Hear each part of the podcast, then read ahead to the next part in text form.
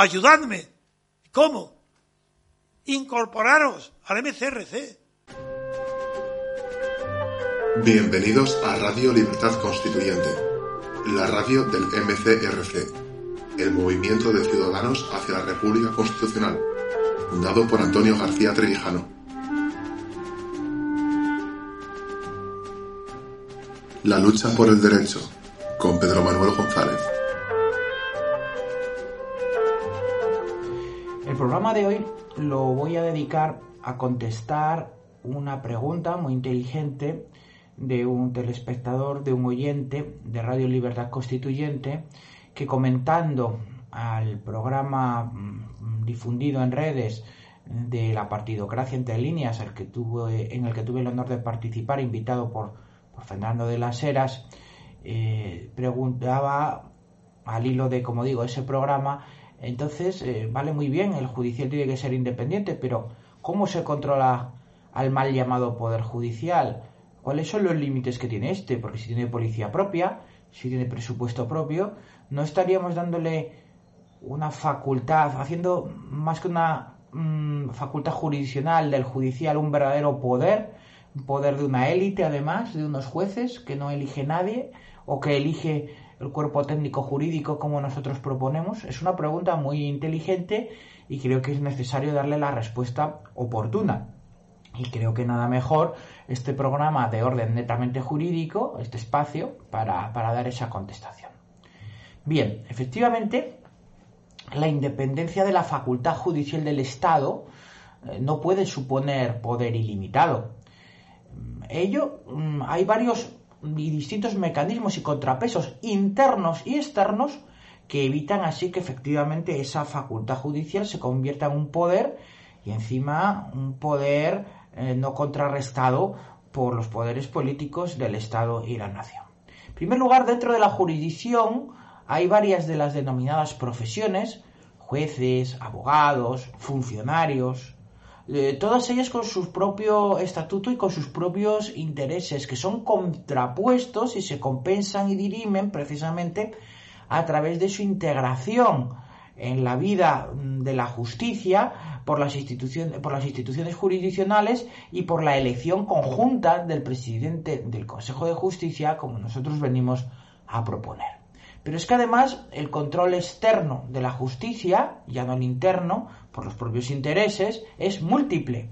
Además de la vigilancia y la función estatal de la policía administrativa, de la policía de interior, de la policía destinada a la prevención del crimen, no a la policía judicial,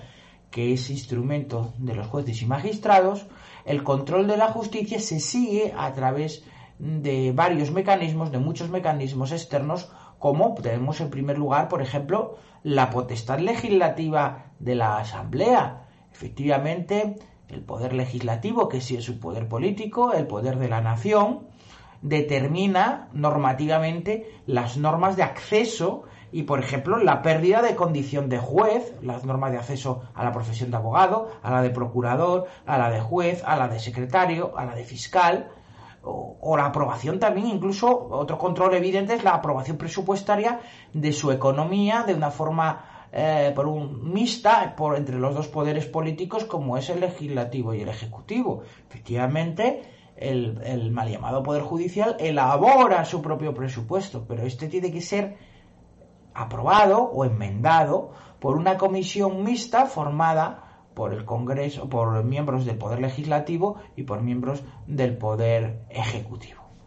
Por otro lado, no hay que olvidar que el peligro del corporativismo de los altos estamentos judiciales, eh, como he dicho al principio, queda neutralizado por la propia proporción de los electores en el censo electoral específico de la justicia para elección del Consejo de Justicia, del presidente del Consejo de Justicia, en los que los miembros de la élite judicial son franca minoría. Solo hay que darse cuenta de la proporción entre jueces y personal administrativo en los propios órganos judiciales. Sin embargo, el voto de cada uno de ellos vale lo mismo, neutralizándose así cualquier posibilidad de corporativismo.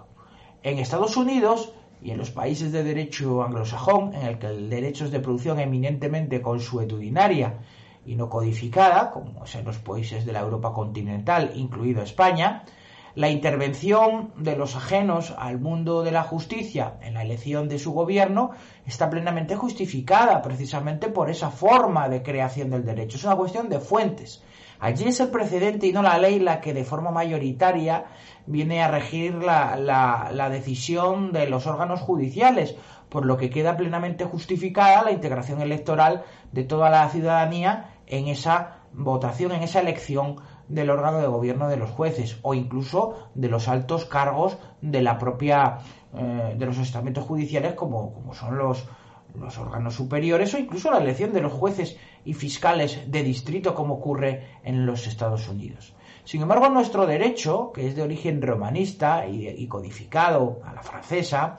el proceso de codificación europeo, la jurisprudencia, y así lo dice el artículo 1 del Código Civil, no es fuente del derecho, sino que solo sirve de guía interpretativa de la ley que se aplica con carácter técnico por personal también técnico. Ello impide su creación consuetudinaria de la ley, digo, más allá de los principios generales del derecho y la, supletoria costumbre. Por eso se precisa un cuerpo electoral en España que sea también técnico y que sea controlado por la ciudadanía ex ante, al ser esta quien nombra como mandato imperativo y como antes he dicho, a los legisladores que fijan las normas de acceso a ese cuerpo técnico y la pérdida de la condición de los miembros de la jurisdicción. Pero aún existe otro control externo más y muy poderoso, y es la institución del jurado en el ámbito del enjuiciamiento por prevaricación, el cohecho y en general los delitos cometidos por los políticos, por los funcionarios y por los jueces en el ejercicio de sus funciones. Y aquí es donde supone también un freno más, un control más a la potestad jurisdiccional del Estado.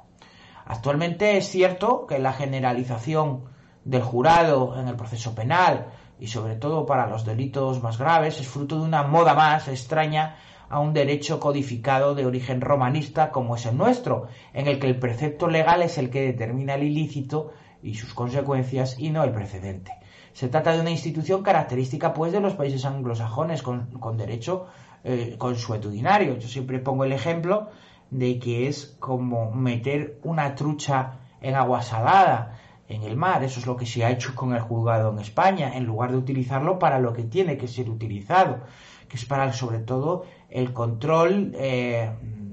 de políticos y de jueces en esos delitos en los que no existe un perjudicado directo, sino que el ilícito atenta de forma abstracta o genérica contra los intereses de la sociedad, como he dicho, prevaricación, cohecho y este tipo de delitos.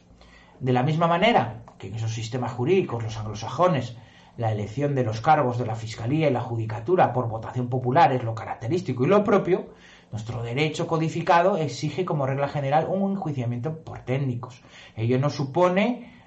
un, ilimitado, un poder ilimitado y sin, freno del mal llamado poder judicial, si como, como os dicho existen frenos internos y frenos externos que limitan su actuación.